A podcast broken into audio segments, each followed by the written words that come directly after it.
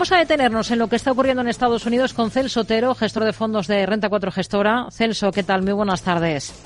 Hola, buenas tardes, Rocío. Bueno, hoy tenemos en Estados Unidos tono mixto en los índices, con ligeros recortes vemos al Dow Jones de Industriales, el resto de indicadores de momento están con tono positivo.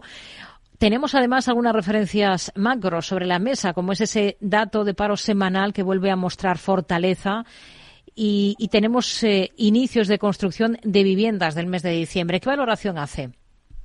la verdad es que ambos datos han sido buenos, es decir, vemos como los permisos de construcción eh, han sido mejor de lo que estaba estimando el mercado y la revisión del mes pasado también hemos visto cómo mejoraban y el dato de peticiones de desempleo, de desempleo pues también ha sido mejor.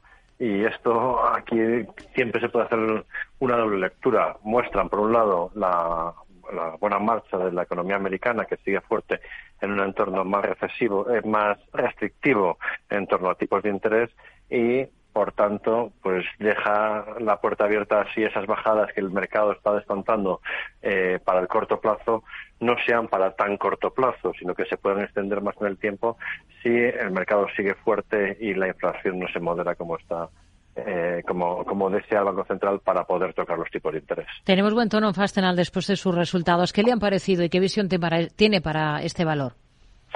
Sí, la verdad es, eh, es un, una compañía que, ha presentado unos resultados que han estado en línea, es una compañía que empezó siendo una tornillería, ¿no? Y poco a poco se fue, fue diversificando a distintas partes industriales.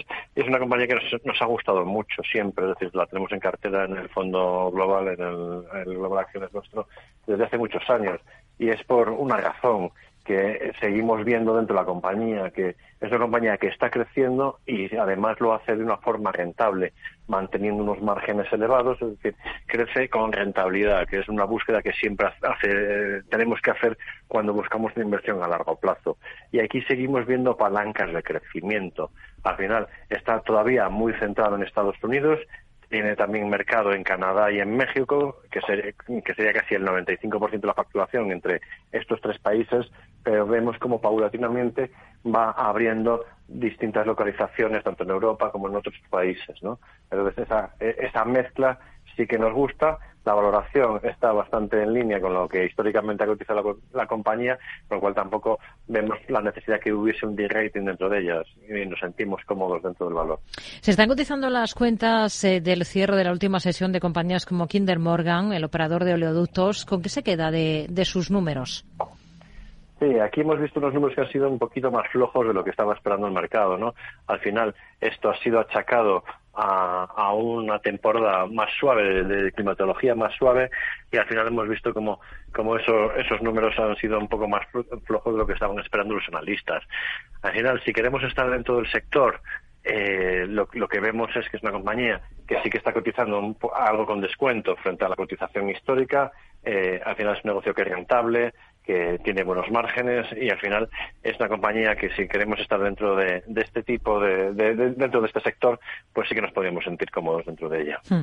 miramos a Meta porque su exdirectora de operaciones eh, Sheryl Sandberg va a dejar el cargo en el consejo de la compañía en el mes de mayo según ha anunciado ella misma. Qué esperan de Meta este año en bolsa pues al final es ver si, bueno, Meta tuvo un ejercicio pasado extremadamente bueno, pero también hay que recordar que venía de, los infiernos, básicamente. Es decir, pasamos de eh, estar hablando al metaverso, perdió totalmente el interés. El año pasado sí que hubo un cambio, un, cambio que donde se vio un poco se focalizó en esa mejora de rentabilidad, en esa mejora de resultados y hay que tener en cuenta que Meta es una compañía eh, que sus ingresos vienen principalmente de la publicidad y en este sentido eh, uno de los grandes riesgos que se ha puesto siempre sobre la mesa es la parte de la competencia de TikTok.